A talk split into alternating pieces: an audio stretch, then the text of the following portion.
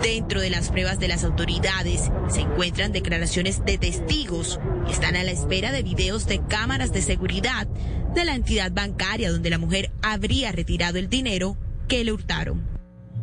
Los turbaqueros además han manifestado su preocupación por diferentes hechos delictivos en la población, a lo que las autoridades responden que se están adelantando caravanas de seguridad y operativos. Es la información desde Turbaco, en el norte de Bolívar. Yesenia Carrillo, Noticias Caracol. Gracias, Yesenia. Arroba Noticias Caracol es nuestra cuenta en Twitter. Los invitamos a seguirla para conocer más detalles. Una de la tarde, 12 minutos. Hacemos una pausa. Cuando regresemos a Noticias Caracol, primero en Noticias, espere la petición del excombatiente de las FARC asesinado al presidente Iván Duque hace dos años. ¿Qué le había prometido el mandatario? En minutos les contamos. Para volver a soñar, para clasificar por tercera vez consecutiva, para el orgullo de toda una nación, para vivir, sufrir, vibrar, llorar, cantar. Las eliminatorias, vívelas, súfrelas, llóralas, cántalas en Blue Radio.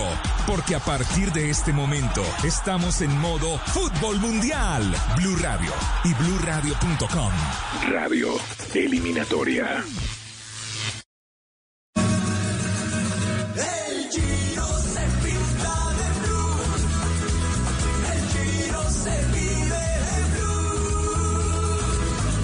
Italia se vive en Blue Radio. Blue Radio, la nueva alternativa. El mundo nos está dando una oportunidad para transformarnos, evolucionar la forma de trabajar, de compartir y hasta de celebrar.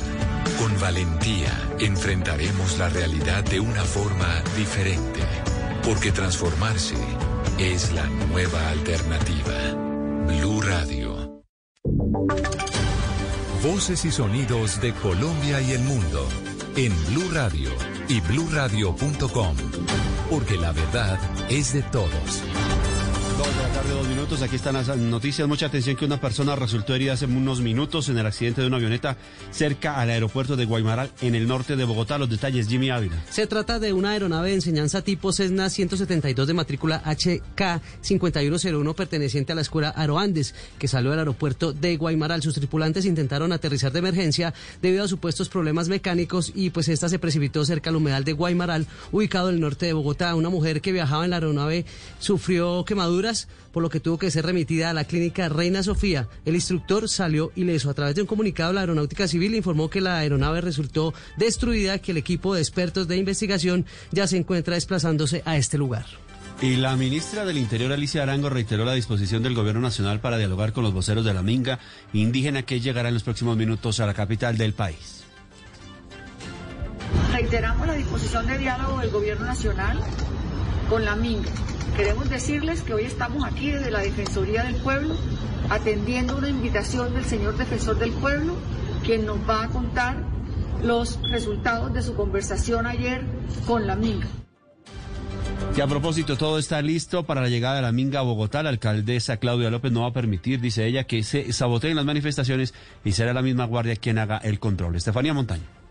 Oscar, pues en medio de la bienvenida oficial que la alcaldesa de Bogotá, Claudia López, le dio a la minga indígena hoy en el Centro de los Deportes, lugar donde ellos se albergarán durante su estadía en la capital, la alcaldesa respondió a una pregunta sobre el pronunciamiento de algunos uribistas por la marcha de la minga y dijo que así como a ellos se les respetó el derecho a marchar por su líder cuando se encontraba en la cárcel, los indígenas pueden hacer lo mismo por sus derechos, pero también aclaró que los indígenas marchantes se comprometieron a no bloquear la movilidad de la ciudad rescató. Cualquiera que pretenda sabotear y desviar las motivaciones pacíficas de la Minga será controlado por la propia Guardia Indígena porque así lo han dispuesto los consejeros, consejeras y la organización indígena. La alcaldesa finalmente dijo que quienes llegan son unos ciudadanos que van a manifestar una inconformidad y que tienen todo el derecho de hacerlo de manera pacífica y, y que así lo han hecho durante todo su recorrido. Pidió otra vez más que no se estigmatice su marcha. Tras recuperar su libertad y previo a la declaración que hará esta noche, el gobernador de Antioquia, Aníbal Gaviria, agradeció en la iglesia el apoyo a los antioqueños. Susana Panés. Más de cuatro meses después, Aníbal Gaviria salió de su casa y la primera parada para el gobernador de Antioquia fue la iglesia. El mandatario compartió a través de su cuenta de Twitter dos fotografías en las que se le ve con su esposa e hija en una capilla. Las imágenes iban acompañadas por un mensaje de gratitud con quienes lo han apoyado durante estos meses. Además, agregó Gaviria y abro comillas, hoy en familia, primer acto en libertad, oración de gratitud con Dios. Las autoridades en Cali capturaron a un falso guía espiritual que utilizaba las redes sociales para contactar a menores de edad que después accedía sexualmente. Víctor Tavares. Se trata de alias La Palomita de Colombia, a quien las autoridades le seguían la pista desde hace varios meses porque se hacía pasar como guía espiritual para convencer a jóvenes entre los 15 y 17 años para que después sostuvieran relaciones sexuales con él a cambio de sumas de dinero o dosis de estupefacientes. El general Manuel Vázquez, comandante de la policía en Cali. Estos jóvenes, atraídos por ofrecimientos de hasta 70 mil pesos o una dosis de sustancia estupefaciente, eran llevados al apartamento del mismo delincuente en donde se cometía todo tipo de vejámenes. Las autoridades además intentan determinar si el capturado tiene relación con la muerte de su hermano y de su mamá, quienes fallecieron en momentos diferentes en el mismo edificio en el que él vivía. El cuerpo de su progenitora fue hallado en estado de descomposición en un apartamento ubicado al interior del mismo edificio donde éste reside. Este hombre deberá responder por el delito de demanda de explotación sexual comercial de menores de 18 años. En los deportes les contamos que el Deportes Tolima es líder de la liga y hoy Nacional recibe al América de Cali en el fútbol colombiano con transmisión especial de Blue Radio. Joana Quintero. Así es, ya se cumplió el primer partido de esta jornada dominical en la fecha número 15 de la Liga Colombiana. La Equidad derrotó en condición de local 2 por 1 al Bucaramanga. Ya está arrancando Deportivo Pereira ante el Junior. Sobre las 4 de la tarde jugarán Jaguares y Tolima con transmisión de Blue Radio, uno de los clásicos del fútbol colombiano. Atlético Nacional ante América de Cali, partido que será a las 6 y 5 de la tarde. A las 8 y 10 Paso jugará ante el Medellín, mientras que mañana tendremos Alianza Petrolera Águilas Doradas sobre las 6 de la tarde y a las 8 de la noche Deportivo Cali ante Santa Fe en el estadio de Palma Seca. En la tabla de posiciones con 30 puntos, Tolima es el líder, segundo Santa Fe con 27, tercero Paso con 26, cuarto Nacional con 25, quinto el Deportivo Cali con 24 unidades, sexto América con 23, once Caldas séptimo con 22 y octavo La Equidad con 21 puntos. Noticias contra reloj en Blue Radio. A las 2 de la tarde, 7 minutos, noticia en desarrollo. El gobierno de Miami-Dade, el foco de la pandemia en la Florida, señaló que los expertos prevén un alza en la COVID-19 en el condado y aseguró que peleará en las cortes para restablecer el toque de queda en restaurantes y clubes. La cifra de Ecuador registró este domingo 153.289 casos positivos por el coronavirus, de los que 867 son nuevos respecto al día anterior. Y quedamos atentos porque en el oeste de Estados Unidos Donald Trump busca intensificar su retórica de campaña en Nevada este domingo mientras su oponente demócrata en las elecciones, Joe Biden, hará lo propio en el extremo oeste en Carolina del Norte. En relación de esta y otras noticias en blueradio.com continúen con Mesa Blue. Solo la más alta conciencia sobre nuestra vida cambiará la suerte de esta pandemia. Agradecemos a cada uno de nuestros clientes por ser esos aliados estratégicos que siempre han estado allí. Sientan la plena confianza que nuestra relación no se verá afectada por esta coyuntura. Nuestras plantas de harina de trigo, maíz y nuestra división de pasta, galletas, café y cereales continuarán operando como siempre. En todo momento estaremos dispuestos a garantizar un excelente servicio. En Organización Solarte, trabajamos pensando en usted. Los personajes, las historias, las anécdotas, las confesiones, las noticias, todos los temas puestos sobre la mesa. Aquí comienza Mesa Blue. Presenta Vanessa de la Torre en Blue Radio y bluradio.com. La nueva alternativa. Qué miedo que me da mañana, miedo de que te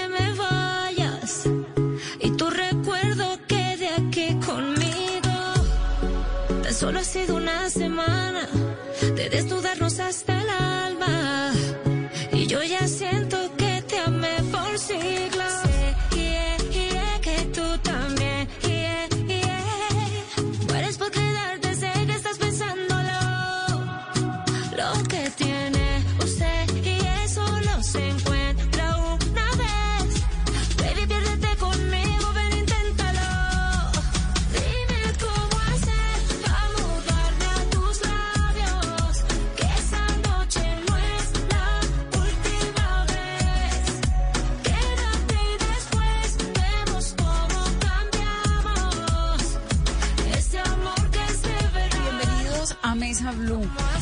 cuarentena tiene algo maravilloso y es que nos, nos ha permitido acercarnos de una manera distinta, inédita a aquellos artistas y a aquellos personajes que nos han acompañado desde siempre y que también lo hacen ahora en estos tiempos difíciles.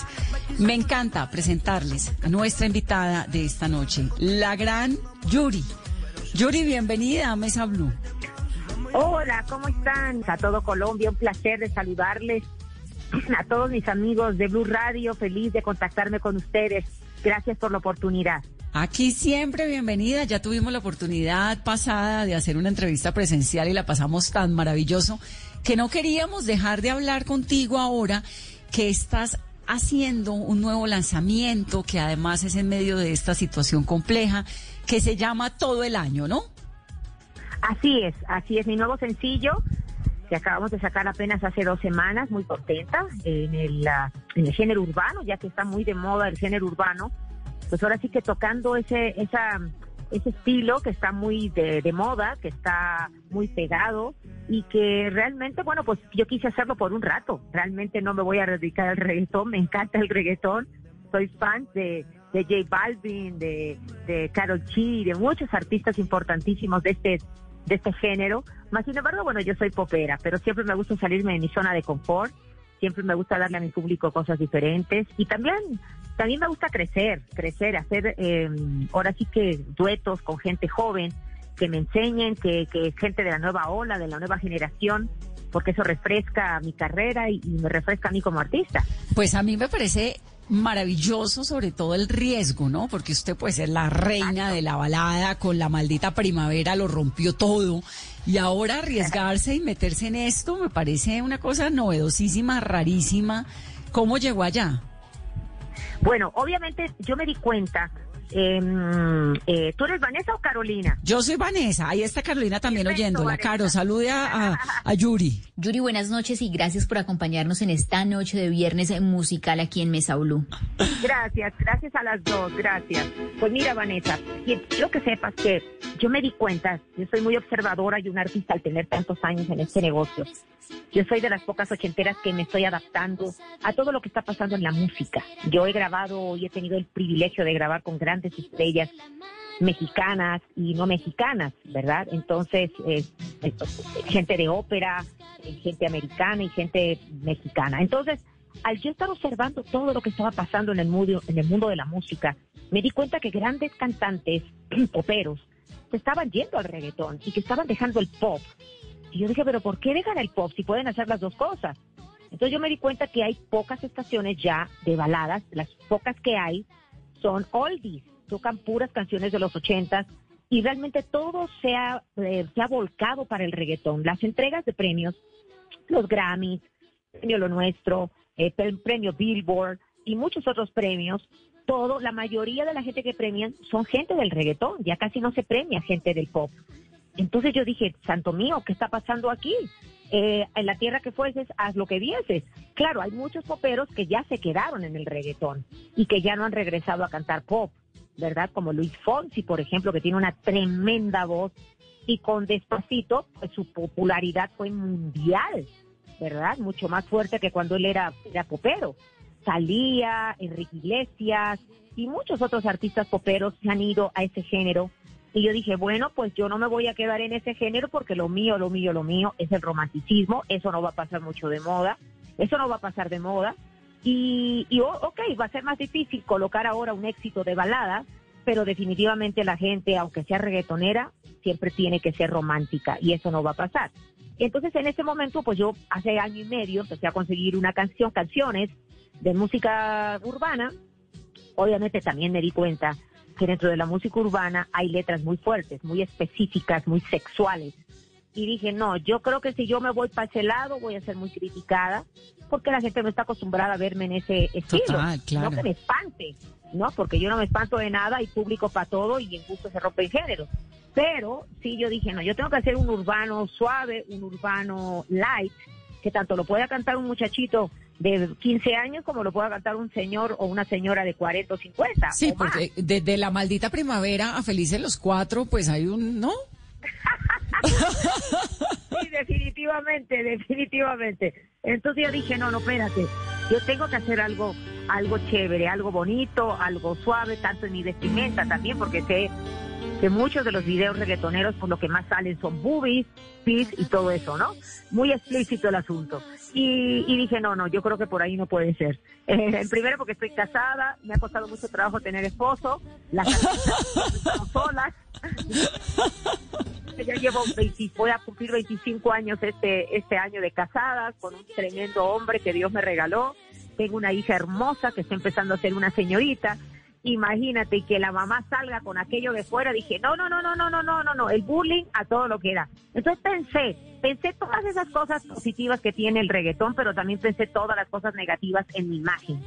Y bueno, hasta que recibí la canción el año pasado, eh, obviamente me escuché, quiero que sepan, como canciones, y casi el 90% hablaban de cosas muy específicas sexuales. Cuando yo tendría 20 años, ay, a lo mejor me aviento, ¿no? Con la onda madonesca y la onda sexual y sensual que yo tenía antes, fue que, que sí. Usted, usted a los veintipico de años y a los treinta y pico de años y a los cuarenta y ahora a los cincuenta se le mide a lo que le pongan, Yuri, a lo que le pongan.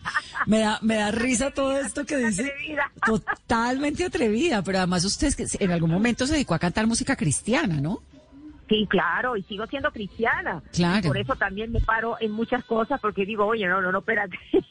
Tengo que ser coherente con lo que digo. Y van a decir, esta vieja está loca. ¿Qué le, le dicen? en la iglesia cristiana le dicen algo por la música cuando uno dice voy a dejar de, porque a Juan Luis Guerra también le pasó, ¿no? Que en algún momento eh, le cantan, pues no que uno le canta lo que quiera, pero volver, salirse y devolverse, ¿cómo lo ven desde adentro de la iglesia? tipos de cristianos, ¿no? El tipo, el cristiano que ni picha ni cacha ni deja jugar, que critica, juzga, pero no hace nada y el cristiano que dice, ok, eh, eh, su, su, su, su, trabajo es la música. Yo he recibido muchas ofertas para ahora, a mi edad de 50 años, para posar en una revista para caballeros, no desnuda, pero sí muy sensual, con ligueros y todo. dije, no, ¿saben qué? Y me pagaban demasiado bien. He dejado de ir también muchas telenovelas a donde tengo que hacer escenas de cama, desnuda, y me pagaban muchos miles de dólares. Y la verdad dije, no, porque creo que todo, primero creo yo que mm, antes del cristianismo hay tiempo para todo, hay edades para todo. Eh, eso por un lado. Y por otro lado, al ser cristiana y al decir que el Señor vive en mi corazón, y pues tengo que ser coherente, coherente. Entonces, para mí fue un poco difícil el hacer este reggaetón porque yo tenía que agarrar eh, una línea que no fuera la línea del reggaetón que es demasiado sexual, ¿verdad? Pero tampoco la línea del, que soy reggaetonera cristiana, gloria a Dios, aleluya. O sea, creo que todo se puede hacer, pero no todo me es lícito, ¿me entiendes? Eh, la Biblia dice eso, todo puedo hacer, pero no todo me es lícito. Entonces, definitivamente sí, cuando yo estaba con los bailarines, que eran cubanos guapísimos, y me rodeaban y me, me, movían la cadera, pues yo le decía a mi esposo, ayúdame y tú dime, tú que ves de fuera, qué se puede y qué no se puede, qué debo y qué no debo. Y se dan cuenta en mi video, lo único que enseño son las piernas, porque no enseño ni busto, ni hay tomas de mis, de mis nalgas, no hay tomas de nada. es un video muy transparente, es un video muy, muy, es más, hasta varias personas en las redes sociales me felicitaban y me decían, Yuri, te felicitamos porque sabemos qué onda contigo, sabemos que no por querer vender discos o por querer tener likes en tus, en tus redes sociales, pues fuiste muy elegante para ser reggaetonera. Así me dijeron, y te felicitamos porque pues no está vulgar tu video, lo puede ver cualquier persona y, y, te ves muy guapa, te ves sexy, pero sin caer en lo vulgar. Y eso, ah, me dio mucho alivio. Claro, a lo mejor hay otras personas que me dicen, ay hermana, te este, voy a orar para que Dios te salga del, para que Dios te saque de la pa y la B con Satanás. Pues sí, hay de todo en la viña del Señor. Pero yo sé, yo soy una persona que, que siempre estoy con esa con esa línea, esa línea de, de ser coherente con lo que digo y con lo que hago, ¿no?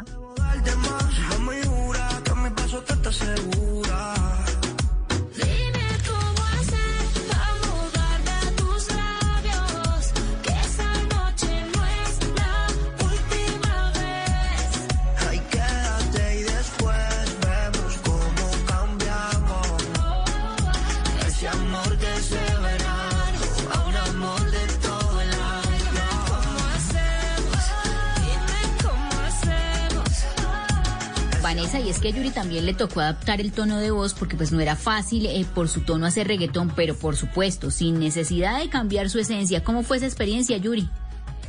Pues mira, realmente eh, no es fácil, porque es mucho más fácil. Yo recuerdo cuando yo me retiré, para mí era tan fácil ir a las, todas las iglesias cristianas y cantar y todos estábamos en el mismo mood y gloria a Dios, aleluya, y ah, qué chévere. Pero cuando yo regresé a cantar al mundo secular, ¿verdad? Pues para mí fue un poquito muy, bueno, un poquito muy difícil. Porque obviamente pues yo tenía que ser coherente, coherente con, con lo que yo hago, con lo que yo vivo, ¿verdad? Para, para el día de mañana, porque a nosotros los artistas nos sigue mucha gente, para bien o para mal, ¿verdad? Entonces, em, yo, yo, yo tuve que, que, que ir cosa por cosa. Cada cosa que yo hago, yo checo la letra. Eh, a veces a lo mejor puede ser que, que se me vayan, como decimos en México, las cabras al monte, ¿me entiendes? Y que me equivoque, porque no soy perfecta. Ni ningún pastor es perfecto, ningún cristiano es perfecto, ningún católico es perfecto, ningún ateo es perfecto. Somos imperfectos todos. Pero sí, definitivamente cuido mucho eso. Cuido mucho eso porque, pues yo eh, considero que mm, es mucho más fácil seguir una religión que seguir a Cristo, ¿verdad? Porque Cristo te, te pone sobre la pared y, y- y te dice qué no debes de hacer y qué debes de hacer, y sobre todo porque te perjudica tu cuerpo. Nosotros los artistas, eh, cuando no tenemos a Dios en nuestro corazón, atentamos con nuestro cuerpo. Yo atentaba con mi cuerpo, En- y no que quisiera decir que me quisiera matar a cada rato, no, pero sí definitivamente al andar alcoholizada en un carro último modelo a 200 kilómetros por hora, pues sí estaba yo atentando contra mi vida y muchas otras cosas más, ¿no? Entonces sí no me ha sido fácil el ser cristiana y el ah, y el ser una cantante secular, ¿verdad? Porque no soy una cantante que se dedique totalmente a cantarle canciones de alabanzas y adoraciones Señor, que a mí me, me gusta muchísimo y que yo lo hago en mi iglesia. No, porque además Pero usted es una rebelde, una rebelde del alma. Es una, es una, no, una mujer contestataria. El video es, a mí el video me parece maravilloso. Sale guapísima con un pelo rojo largo. Se le ven unas piernas, pues por Dios, cómo no se le van a dar las piernas a Yuri si las tiene divinas, para eso las tiene, pero además se ve guapa, se ve bailando con unos señores, se ve eh, provocadora como ha sido siempre, ¿no? Eh, sí. Está muy bien, Yuri. Yo siento que es como elegante. Es un, a veces tiene, puede uno ser muy provocador, muy sexy, elegante, sin caer en lo vulgar. No, yo sé que en este mundo hay para todos y a to- y hay hombres a lo mejor que les va- que les gusta lo otro, lo más explícito y respetable. Yo en esas cosas no me meto, yo no soy juez porque gracias a Dios yo no soy, yo no soy juez, pero sí definitivamente sí le pensé mucho, le pensé mucho y sí trabajé mucho todas esas cosas porque sí, obviamente la gente que está a mi alrededor pues sí me dice, no, pero que los muchachos te toquen y que te manoseen y ahorita que está de moda.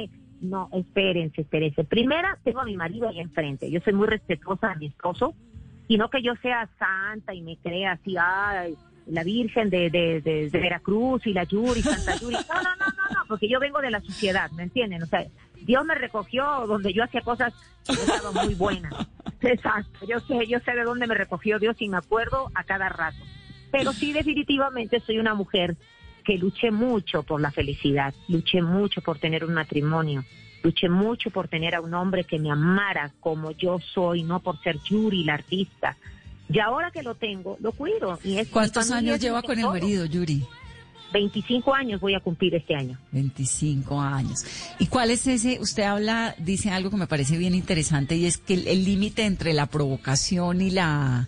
¿Y cuál qué fue lo que dijo? Entre la provocación y el exceso. Y ¿no? lo vulgar. Y lo vulgar. ¿Cuál es ese límite? Sí, definitivamente, porque ay, las mujeres podemos ser sexys, ya eso lo traemos todas. Dios nos dio esa sensualidad, ¿no? Y, y creo que eso es hermoso en cada una de nosotras, descubrir, porque hasta a veces yo he visto gente llenita o gorditas que yo digo, wow, o sea, ¿cómo va a ser que esta gordita sea tan sensual? Y dices, "Gua- pues sí, porque lo traemos todas, todas tenemos esa sensualidad, unas los, lo explotan más que otras, otros lo saben más que otras, según cómo se sientan, ¿verdad? Porque hay mujeres que son hermosas, hay mujeres que, pero que no se valoran, que a lo mejor tienen una baja estima tan terrible, ¿verdad? Que dicen, ay, no, yo me siento fea, yo no me siento bonita, yo no me siento sexy, y es una mujer espectacular que uno quisiera tener el cuerpo para un domingo, ¿no? entonces yo pienso que, que eso se trabaja, se va trabajando, y yo lo trabajé durante esos cinco años que yo me retiré del ambiente artístico, trabajé todas esas áreas en las cuales yo eh, no estaba bien como mujer, como ¿Por, persona. ¿Por qué se hija. retiró, Yuri? ¿Qué pasó? Ahora Yo que dice, yo vengo de la sociedad, cuénteme qué fue lo que le pasó ahí. Bueno, porque en este medio, ustedes saben, y en todos los medios, lo que pasa es que este medio es un medio más que se ve más, ¿no? Estamos más en vitrina. En cambio, cuando tú estás en tu casa y eres una doctora y, o un licenciado o X o Y, pues todo como que se enteran nada más en tu colonia. Pero cuando eres artista se enteran en el mundo entero porque estás en vitrina. Eso es lo malo. Entonces, el artista, cuando no somos nadie, queremos ser alguien. Y cuando llegamos a la cúspide, nos damos cuenta que el tenerlo todo no es, no es, eh, no es la felicidad. No es la total felicidad. Porque yo era una persona de clase media, mis padres pues tenían dinero, mi, mamá y mi padre, doctores, médicos famosos en Veracruz, tenía yo mi rancho, tenía yo mi granja, tenía, o sea, eh, vivíamos bastante bien, en una casa espectacular. Pero obviamente yo tuve después muchas carencias, muchas carencias. Eh, mi padre perdió todos sus trabajos, mm, este, después dormíamos en el suelo, no teníamos para comer, costó mucho trabajo. Mi madre y yo nos venimos a México, comía yo una vez al día, mi mamá salía a los supermercados a robar para que yo pudiera comer. Y, y así durante mucho tiempo me estuvo manteniendo ella así. Yo era muy chiquita, yo tendría 11, 12, 13 años. Entonces, eh, llega un punto que uno quiere tener. Uno quiere, el ser humano queremos tener, queremos ser y queremos tener. Y, y como todo, ¿no? Al tener el éxito, pues empiezas a tener. Empiezas a tener dinero, empiezas a tener este jets privados, eh, tú puedes comprar tu yate, te puedes comprar lujos, este, puedes ir a la Quinta Avenida en Nueva York y comprarte lo que quieras en ropa, ropa de marca, y empiezan los excesos. No nada más los excesos materiales, sino también los, los excesos.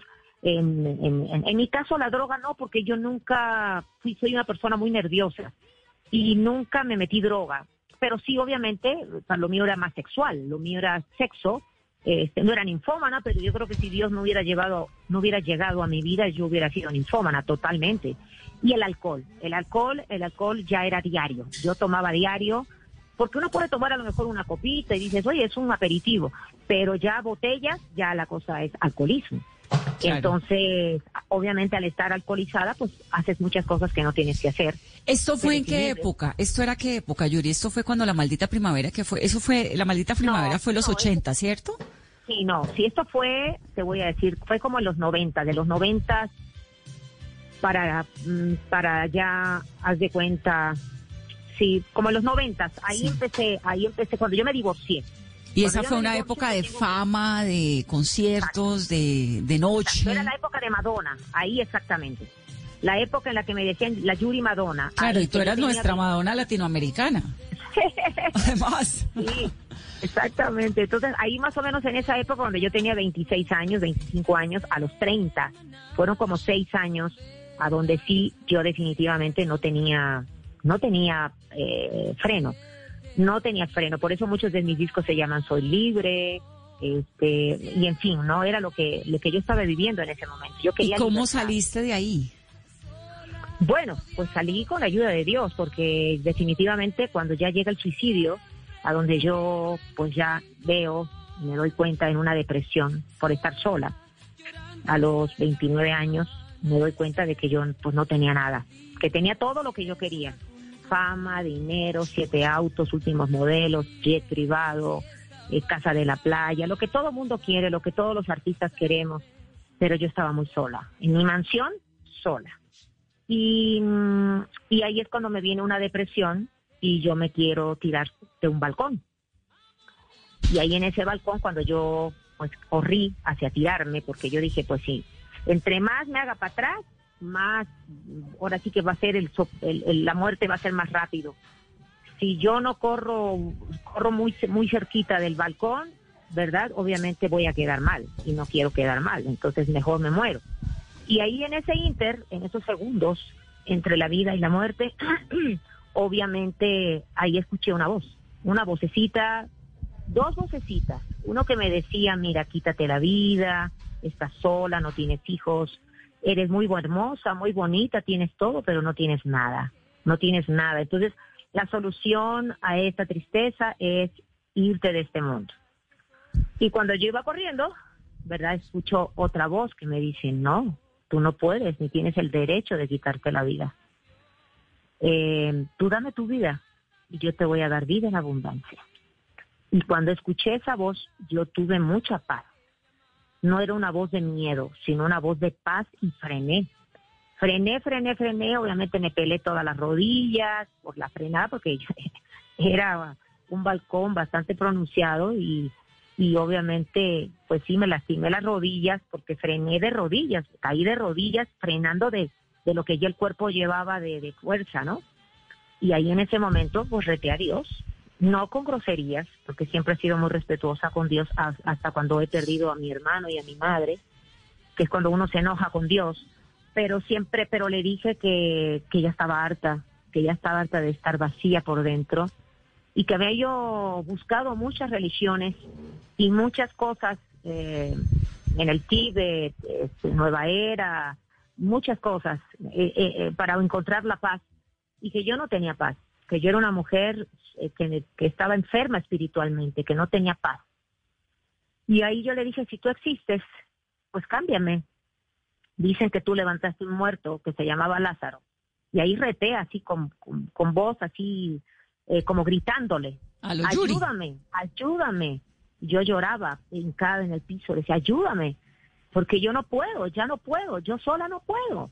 Y, es, y, la, y la riqueza no, no me hace feliz, no la disfruto, no disfruto nada. Claro. Y entonces ahí recuerdo que como a las dos semanas llegan a mi casa unos tíos míos, primos hermanos de mi mamá, que eran cristianos y, y que son cristianos y que durante muchos años ellos estuvieron orando por toda mi familia porque pues toda mi familia estaba totalmente desbaratada por el pecado, ¿verdad? Mis hermanos en las drogas, yo en el adulterio, en el alcohol, mis papás eh, separados, peleados.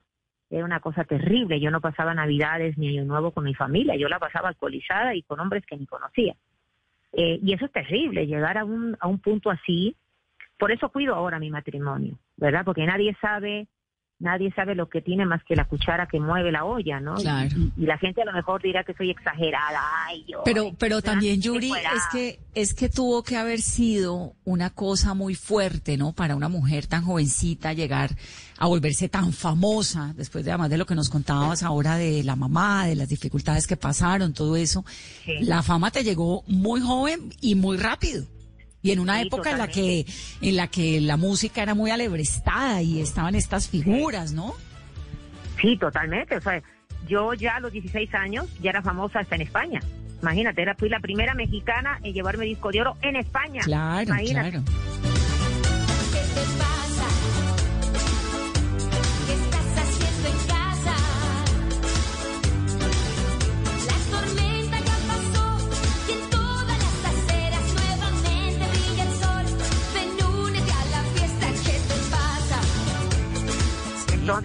No nada más en España, en Viña del Mar a los 18 años y a los 19 años yo ya estaba nominada al Grammy con José José y José Feliciano. Imagínate tú nada más, o sea, a los 16 años yo ya ganaba miles de pesos. Sí, sí, sí, miles sí. de pesos.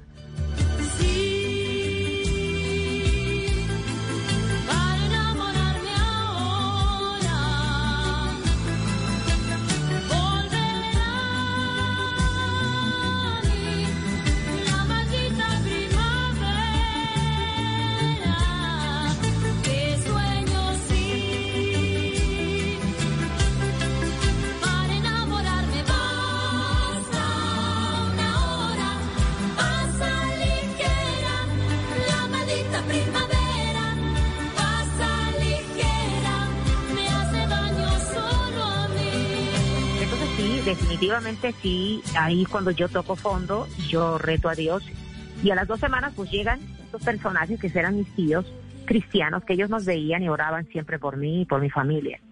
Y ahí nos predicaron la palabra de Dios, nos, nos, nos dijeron que, que, que Dios nos daba paz, que recibir a Jesús en tu corazón te daba paz, que no era realmente una religión, sino una relación personal con Dios. Y yo les, yo fui la primera que dije, ¿y qué hay que hacer? ¿Y al marido dónde lo conociste? ¿Cómo? ¿Al marido dónde lo conociste hace 25 Lo años? conocí en Viña del Mar. Yo ya era, yo no toda- todavía no era cristiana, eso fue antes, Ok. en el 95, en 1995, eh, ahí yo conozco a Rodrigo, y ah, pero Rodrigo obviamente me ve como artista. Y, y sí, cuando salimos en la noche a carretear o a bailar y eso, pues yo, yo bebía, yo bebía y fumaba. Y él me decía, pero ¿cómo? Si tú eres cantante, no puedes fumar, porque él nunca ha fumado y nunca ha tomado. y yo le decía que era un espécimen en, extin- en extinción, porque yo no podía creer que un rockero de pelo largo con arete no fumaba, no tomaba y nada. Y dice, ¿cómo? Pero tú eres de otro planeta, le decía yo. y después, obviamente, pues ya me conoció, se vino a México a conocer a mi familia. Y cuando él vino a México, yo ya había tenido ese encuentro con Dios y, ahí- y me vio muy diferente. Él es "¿Qué el te- cantante chileno Rodrigo Espinosa, ¿no? Que tenía o tiene una banda musical que se llama Este. Al Este, Al Este, exacto. Exactamente. Y con él adoptaste una niña. Exactamente, mi Camila, que tiene 11 años. Qué maravilla. Y. Camila, ¿qué piensa de la mamá? Porque la a los 11 a uno ya, la, ya le dicen, no, mamá, no hagas esto, no hagas lo otro. ¿No? Bueno, mira, por eso no hago muchas cosas, ¿me entiendes? Por ella, porque sé que los hijos de los artistas son muy juzgados, muy criticados, muy vapuleados. En este tiempo, eh, los hijos, sean hijos de artista o no, son nuestros, nuestros mejores jueces, ¿no? Y a veces son los peores jueces. Entonces he visto a tantas amigas con artistas famosas que sus hijos hablan terriblemente de ellas. Entonces yo he tenido que, que valorar mucho mi, mi tiempo con mi familia. Mi familia es mi prioridad después de Dios. Es Dios, mi familia y mi carrera. Mi carrera no es mi primer lugar en este momento. Qué maravilla. Porque, porque obviamente pues sé que mi motor es Dios y mi motor es mi familia. Si yo estoy bien con Dios y yo estoy bien y tengo una familia y tengo un hombre que me ama, me quiere, me respeta, tengo una hija que se siente orgullosa de su mamá, que a veces he dejado de hacer muchas cosas por ella, porque para mí lo más importante es que ella sea feliz, porque para eso la adopté, para eso fui a donde fui a buscarla, porque para abandonarla, como muchas de las mamás artistas, mejor me quedo sin hijos, ¿no? Es una responsabilidad ser padre. Y qué bueno que Camila llega a mi vida cuando yo soy cristiana, cuando yo soy una mujer que ya tengo conocimiento de mis actos, porque a veces no somos conscientes de nuestros actos y hacemos tonterías pensando que está bien, que todo está perfecto, no pasa nada. No, sí pasa, claro que pasa. Entonces, yo le doy gracias a Dios y por eso yo creo que Dios, en su momento que yo andaba en la loquera y en el destape total, pues no me embaracé, ni aborté, ni tuve, ni traje hijos a este mundo de quién sabe quién, ya me entiendes. Dios hasta en eso tuvo misericordia de mí. Porque yo me pude haber embarazado de, porque yo nunca me cuidaba. Yo me acostaba con los tipos y yo ni- nunca, o sea, ponte un condón o vamos a tomar una pastilla. Nada, chica. No, me muero, qué angustia. Además, en esa época, el SIDA, no, Yuri. Gravísimo. Entonces, sí. Entonces yo era para que yo tuviera, pero un equipo de fútbol de cada hombre. no, no, no, no. Yo ahí le doy gracias a Dios por su misericordia, porque Dios tuvo misericordia de mí y por eso yo soy una mujer que, que no me importa que, que digan que soy lo que soy, que sea, a mí me vale lo que la gente dice, porque yo sé que es lo que Dios ha hecho en mi vida y no me avergüenzo de ser cristiana como muchos artistas también que son cristianos se avergüenzan y les dicen, eres cristiana, no, no, no, no, no, no, yo, yo, yo simpatizo de Dios. Pero ¿por qué te avergüenzas? Sí, no, además ¿por a qué te usted le cambió, le cambió la vida y fíjese lo que es poner los pies en la tierra, le, la salva, la logra permane- le logra permanencia, logra que en un en un momento tan complicado como este usted esté ahí, ¿no? Sacándola del estadio con video nuevo. Tarde de verano, buena música en la radio.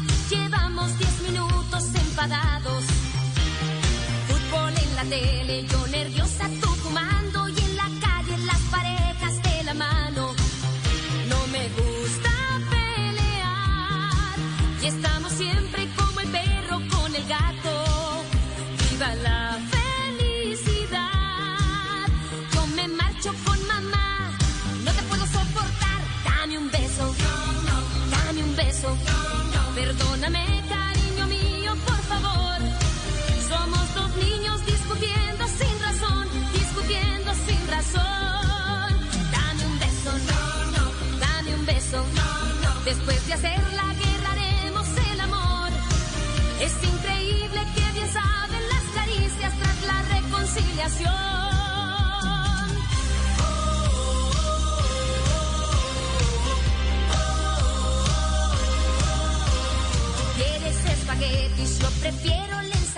Solo la más alta conciencia sobre nuestra vida cambiará la suerte de esta pandemia.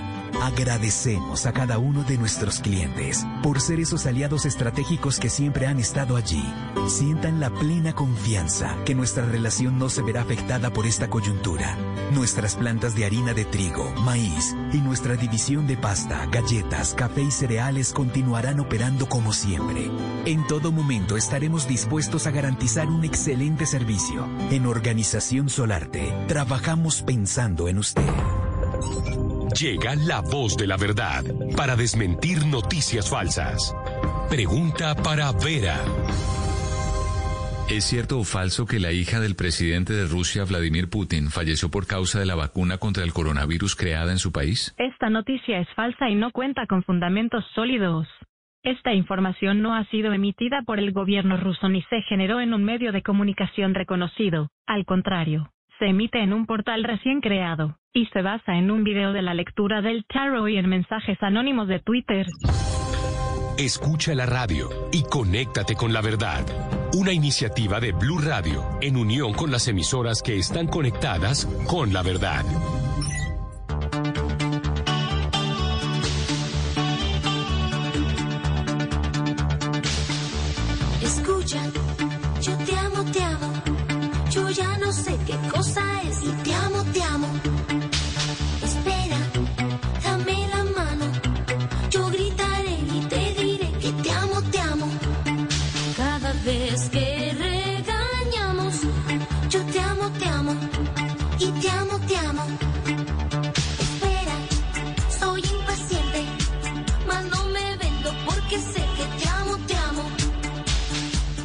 ¿Qué pasó? ¿Qué pasó con Chayanne? Usted fue novia de Chayanne, ¿cierto? Sí, es que hace, hace unos días me preguntaron en Miami una, una, este, ¿cómo se dice? Una, una, ay, una, Una eh, periodista, en una entrevista, conductora, sí, una sí. periodista, conductora amiga mía. Y me decía, oye, cuéntame de Chayanne, porque me sacaron una foto con él. Sí, es que yo la vi, por eso le pregunto. Dice, pasó algo, pasó algo. Dije, me hubiera encantado que hubiera pasado. Pero no fueron novios o eso fue, el respeto, fáltame el respeto, fáltame el respeto. eso fue un romance furtivo o sí fue un romance? No, mira, lo, fue algo de jovencitos. Mira, cuando yo tenía 17, 18 años, cuando la maldita primavera, tuve una gira en República Dominicana. Y el empresario eh, de República Dominicana eh, nos llevó a los chicos, a los chamos y a Yuri. Y siento el viento que pasa por tus manos. Todo es distinto cuando te estoy mirando. No me comprendo, pero porque te amo. éramos en ese momento en Dominicana, pues los artistas que estábamos juveniles y que estábamos bien pegados, ¿no? Entonces, obviamente, en un autobús, pues ahí estaban los chicos, los chamos y, y este y Yuri. Y obviamente, pues yo conocí a Chayanne, ahí nos, nos hicimos novios, los conocí a todos. Hola chicos, mucho gusto, chalala, chalala. Él venía con los chicos y obviamente yo tenía una tía que era la que me alcahueteaba, porque mi mamá no me dejaba tener novio, no me dejaba tener, por eso me tuve que ir de mi casa a los 21 años. Entonces, eh, obviamente ahí yo me citaba con él y mi tía me decía, hija, si quieres, vente aquí a la casa, platiquen, les pongo una botanita, platiquen. Yo creo que él ha ha de haber tenido, no sé, como 14, 15 años, porque Chayanne es menos, menos, menor que yo. Y yo de haber tenido como 17, 18 años, una cosa así. Qué Entonces, maravilla, pero él ya era Chayanne o todavía no? No, no, todavía no. Nada. Él estaba, Ah. él estaba en los chicos, él estaba en los chicos, en el grupo musical. Claro, y claro. ahí obviamente pues nos agarramos la manita, nos gustábamos, pero realmente fue, fuimos como enamorados, realmente nunca hubo nada y claro, después hicimos volver a empezar, que él ya estaba casado, yo no, él ya estaba casado y obviamente pues respetado, porque imagínate que llegaba a los sets con el suegro, un señor muy poderoso de Venezuela, porque la esposa de Chayanne es hermosísima, y un señor muy poderoso de Venezuela, y yo creo que lo, me lo andaba cuidando. No, pues claro. en el foro estábamos muertas de envidia de decir, este señor, ¿quién es? El guarura, el bodyguard, ¿qué es? Y entonces pues ya le preguntaba yo, amigo, cuéntame, ¿quién es este señor? Dijo, Yuri, es mi suegro. Ay, santo padre, dice, así que cuidadito. Y ustedes están de coquetas porque me van a cortar la cabeza a mí, decía él. Yo decía, no, no, relájate, relájate. Y entonces, obviamente, pues ahí fue mi compañero de trabajo. Este, nunca fue mi novio, nunca. Fuimos enamoradillos cuando éramos chiquitillos, pero ya sabes cómo es la prensa, ¿verdad? Yuri dice que hubo romance con Chayanne. Ay, amiga, pues algo tienen que poner. Bueno, pero no me parece para nada eh, incómodo el comentario. Que dichan que, que dicha que comente que no tuvo un romance con Chayanne. Eso me parece maravilloso. Exacto, es como cuando estuve, cuando estuve con Luis Miguel que me decían, pero Yuri, ¿tú, tú no anduviste con él? Pues no. Yo Pero eran muy amigos, ¿no? Con Luis Miguel sí eran muy amigos. En ese tiempo, cuando yo me huí de mi casa, que yo tenía 21 años, este Miguel yo creo que debe haber tenido, que será? No sé, como, como, échale 21 años, como 14, 16 años, 17 años, ha de haber tenido, él estaba muy jovencito. Este, y no, Luis Miguel nunca fue mi novio. Luis Miguel salíamos, eh, com- compartíamos, que yo a veces salía con él y con la novia de tercio. Yo le decía, Miki, o sea, dame chance de irme a mi casa, yo que voy a estar, estás con tu novia. No, vente, no pasa nada. Vente, nos vamos al cine los tres y después ya tú te vas para tu casa y yo me quedo con ella. Y yo conocí a las novias, muchas novias de él las conocí, ya me entiendes. Entonces, Luis Miguel fue mi, mi amigo. Él nunca me hubiera encantado que tanto Chayanne como Luis Miguel hubieran sido mis novios, pero por supuesto son hombres guapísimos, hombres atractivos, jovencitos, hermosos, por dentro, por fuera. ¿Qué te puedo yo decir? Tuve la oportunidad de conocerlos durante mucho tiempo. ¿Qué pasó con Luis Miguel, Yuri? definitivamente, ¿Qué- Luis Miguel, pues ¿qué no, se gracias hizo? a Dios que no fui novia de Luis Miguel, porque a todas las deja locas. Y, y- Sí. ¿Qué pasó con Luis Miguel? El- todas el- raritas y con el psicólogo. Así que, mira, gracias a Dios que yo no fui su novia, fui su amiga, su amiga incondicional, su amiga que siempre estaba ahí, que siempre hablábamos de nuestras soledades, de nuestras tristezas, él siempre me escuchaba. Que las mujeres somos más, tú sabes, somos más eh, almáticas, ¿no? El hombre siempre eh, le cuesta trabajo llorar. En cambio, las mujeres no. Y, yo me desahogaba con él y decía, mira, pues tengo esto, tengo lo otro, tengo este problema con mi madre, tengo este problema, papá, papá. Y él siempre me escuchaba. Pero, pues también, ¿no? Yuri, que Luis Miguel lo, la ayudó a fugarse. No, Luis Miguel nunca me ayudó a fugarse. Él sabía que yo me iba a fugar ese día de la entrega de premios de TV y novelas. Sabía que yo había sido golpeada por mi hermanito, ¿verdad? Por mi hermano, el mayor, y que ese día, acabando de, de cantar con él, me iba yo a jugar con mi, con mi primer esposo, ¿no? Y él lo sabía, pero él no me ayudó en ningún momento. Me dijo, oye, ten dinero. Claro, sí me propuso un departamento que el papá tenía de soltero, quiero yo pensar, o un departamento que ellos, que ellos tenían, que dijo, oye, si necesitas algo, mi papá tiene un departamento, vete al departamento y después con tu novio y de ahí ya deciden qué van a hacer. Y le dije, no, no, no, relájate, amigo. Nada más te quería decir que acabando de cantar contigo hoy, me voy, me fugo de mi casa. Y ahí, eso fue en 1986 cuando te fuiste con Fernando Iriarte, ¿no? Que fue el, Exactamente. el primer marido. Exactamente, Ese exactamente. matrimonio duró cuánto tiempo? Tres años y medio. Bueno, tampoco es que tuviera mucho futuro, ¿no? No. no, yo creo que yo agarré a Fernando más bien para salirme de mi casa. Claro. Obviamente sí lo quise mucho porque fue mi primer hombre. Ya, la verdad fue mi primer hombre. A los 20 años yo me tardé porque yo era señorita de mi casa, muy demasiado guardada, demasiado guardada. Y, y mi mamá no me dejaba tener novio. Entonces yo me enamoré de Fernando y obviamente con él me fui y con él me casé. Y fue Y había- primer hombre en mi vida. Había, cuando hablas de violencia en tu casa, ¿esa violencia venía de dónde? ¿El papá? No, fíjate, no, la violencia no, no realmente ni, ni mi papá ni mi mamá me pegaban. Lo que el que me pegó un día fue mi hermano, tu porque yo empecé a, a salirme y a decirles que por qué no me dejaban tener novio, que yo ya era mayor de edad y que y yo era la que llevaba dinero a la casa porque era la famosa y que por qué no me dejaban, por qué no me dejaban tener un novio siendo una muchacha decente de mi casa, señorita de mi casa, pues que me dejaban, dejaran llevar a mi novio a la casa. Yo le decía, oye, déjenme como una muchacha decente traer a mi novio aquí a la casa, porque me tengo que andar escondiendo.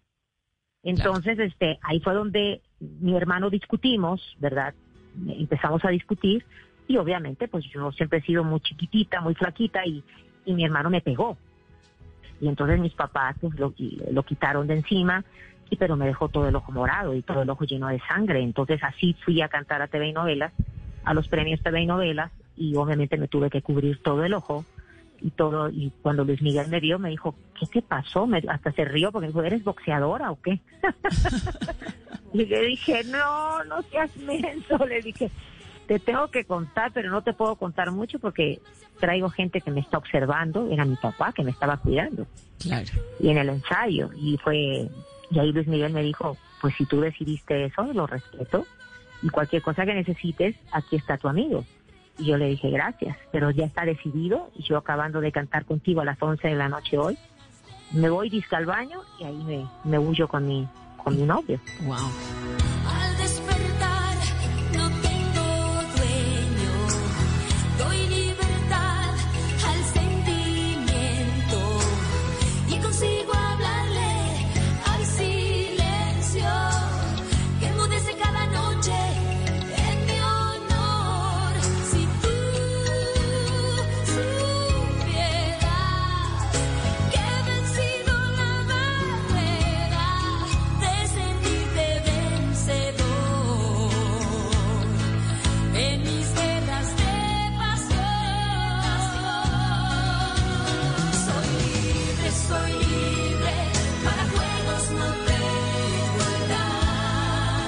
Pasó, Yuri, con Luis Miguel? ¿Qué pasó? ¿Lo volviste a ver? ¿Qué se hizo Luis Miguel? Porque lo revivimos por cuenta de la serie buenísima, pero no vino un par de conci- acá hizo concierto, hizo una gira, pero se ve siempre muy decrépito. ¿Qué pasó con él?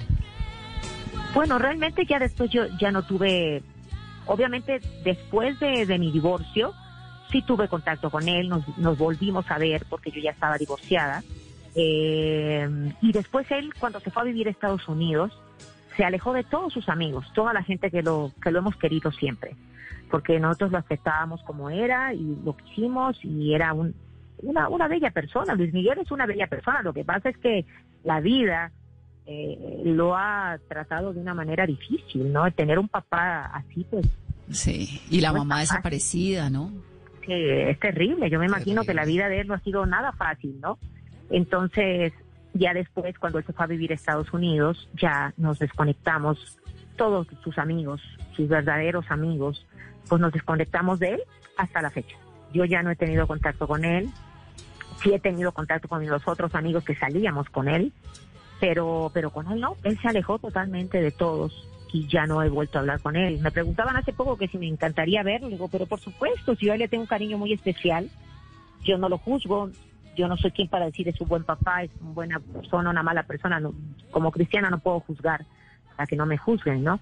tan Pero sí me encantaría volverlo a abrazar, porque era un amigo muy especial y un amigo que siempre me escuchaba. Y tan talentoso, soledad, con esa voz, con ese... No, es que ese- él es un artista bárbaro. Yuri, de esas canciones, 30 millones de discos o más ha vendido Yuri en todo el mundo. Es sin duda una de las artistas hispanas más exitosas de la historia. Rompió esquemas, atravesó fronteras, nos ha puesto a cantar a todos sus éxitos. No ha habido amanecer rumbero en América Latina en el que no se hayan escuchado los himnos de Yuri. La maldita primavera, dame un beso, ¿qué te pasa? Yo te amo, te amo, que me fascina. ¿Cuál de todos esos es el que usted dice esto es lo mío y es inolvidable? Bueno, definitivamente hay varias canciones mías icónicas, ¿no? Que pasarán, ya vamos a, ahora sí que la tercera generación de personas y siguen, y la siguen cantando, que es La Maldita Primavera. Definitivamente mi canción icónica es La Maldita Primavera, que ha pasado a tres generaciones, va para la cuarta generación. Y obviamente la han cantado las nuevas generaciones de artistas, la nieta de Violeta Parra, imagínate, la nieta de Violeta Parra en Chile, imagínate nomás, imagínate nomás hasta dónde ha ido la maldita primavera. Siento el vacío de ti, me desespero como si el amor doliera y aunque no quiera, sin quererlo pienso en ti. Y ahí obviamente eh, en México nace una nueva estrella que se llama Yuridia, que le pusieron mi nombre porque la mamá es mi fan. Y esa, y esa cantante, porque yo me llamo Yuridia, nada más que mi nombre artístico es Yuri. Claro. Entonces a esta, a esta niñita, que la mamá no pensaba que de grande la hija iba a ser eh, artista y famosa en México, es mi tocaya, se llama Yuridia, y ella hace de nueva cuenta éxito La Maldita Primavera y detrás de mi ventana. Entonces para mí, pues imagínate, es un orgullo ver que las nuevas generaciones canten mis canciones, que los realities, en la voz kids, en la voz, canten mis canciones los niños, eh, los, los adolescentes. O sea, para mí es un placer. Para A mí me parece es impresionante. Yuridia Valenzuela Canseco, ese es el nombre de Yuri. ¿Y esto de que haya una chiquita que se llame Yuridia, te molesta? No, en lo absoluto. En lo absoluto. Para nada, porque yo sé que, que ahí estoy. que, que definitivamente eh, he sido una persona que ha estado en la vida de muchas personas y que ya para que le pongan a, a la hija Yuridia por mí, o sea, hello. Eso es algo espectacular.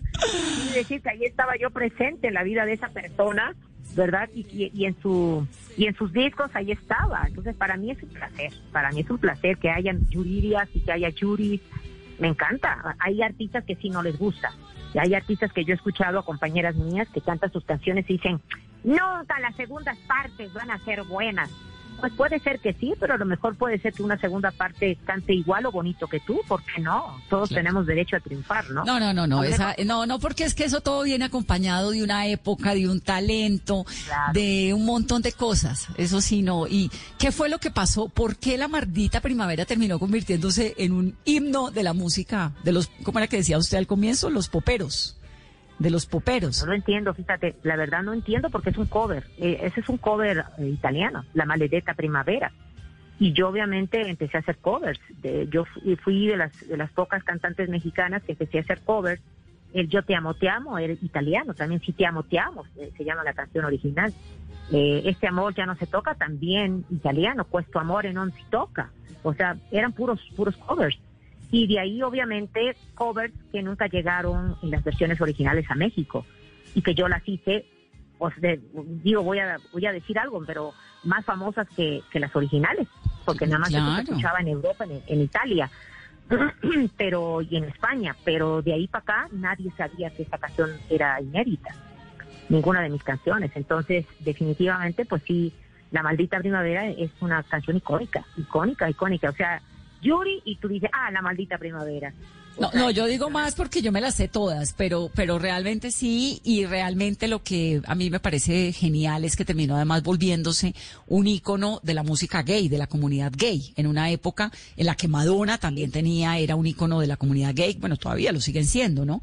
Pero abrió, pues mi amigo Alonso Sánchez Baute, colombiano, tiene un libro que se llama Al Diablo la Maldita Primavera, y tiene Sí, que ver, claro, Sí, tiene que ver sí, con esto de la salida del closet, todo lo demás.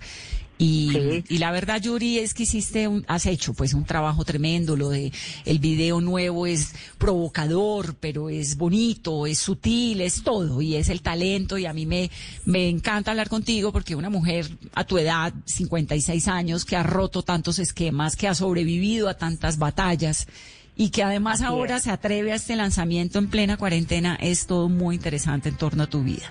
Muchas gracias.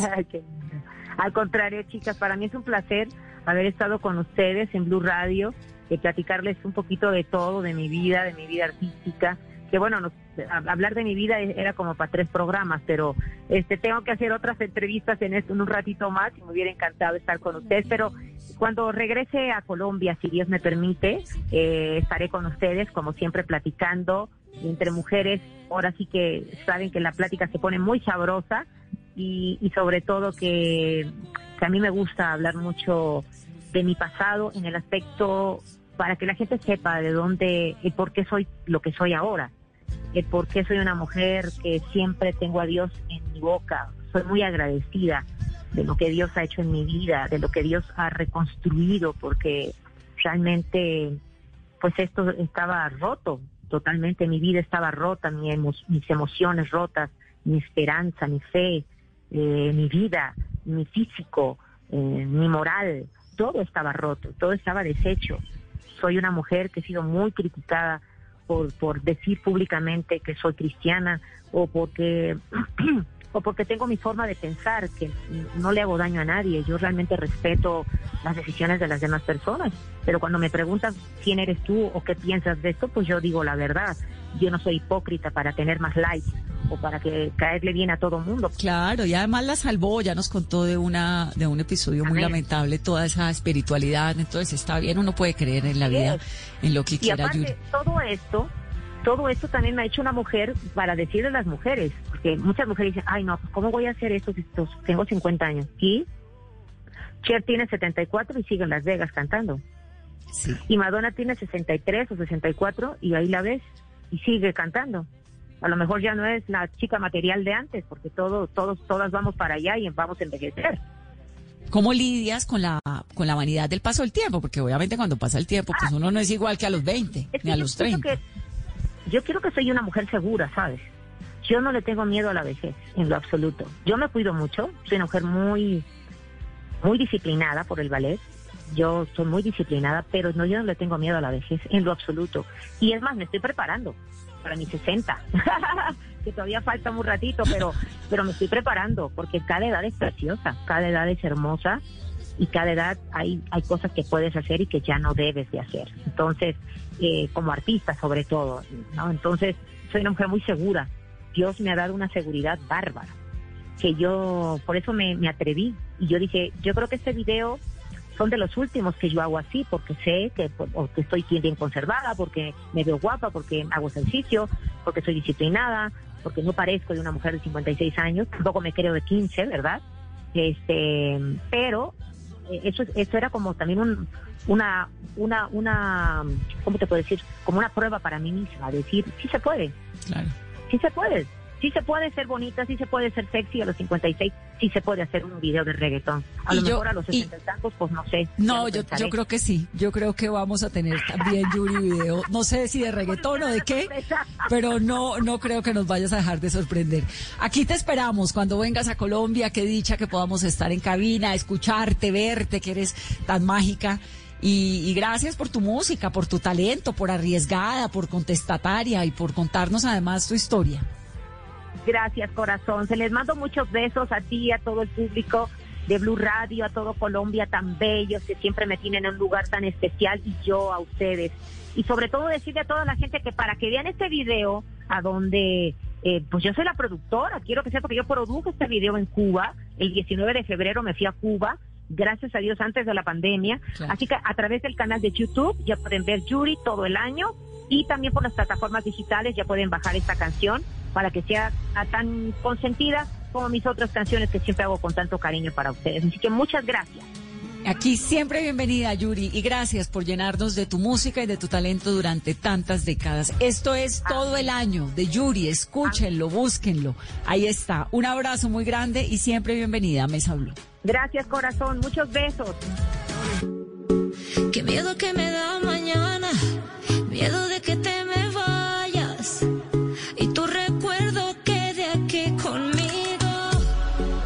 solo ha sido una semana de desnudarnos hasta el alma.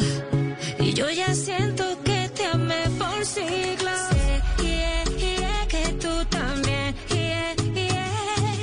Mueres por quedarte, sé que estás pensando lo que tiene usted y eso no se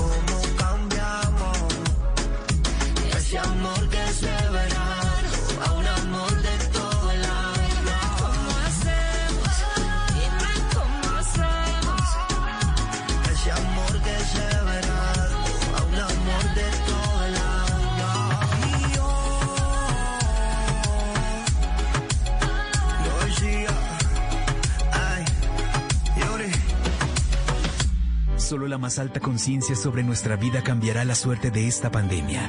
Agradecemos a cada uno de nuestros clientes por ser esos aliados estratégicos que siempre han estado allí. Sientan la plena confianza que nuestra relación no se verá afectada por esta coyuntura. Nuestras plantas de harina de trigo, maíz y nuestra división de pasta, galletas, café y cereales continuarán operando como siempre. En todo momento estaremos dispuestos a garantizar un excelente servicio. En Organización Solarte, trabajamos pensando en usted. Voces y sonidos de Colombia y el mundo en Blue Radio y bluradio.com, porque la verdad es de todos.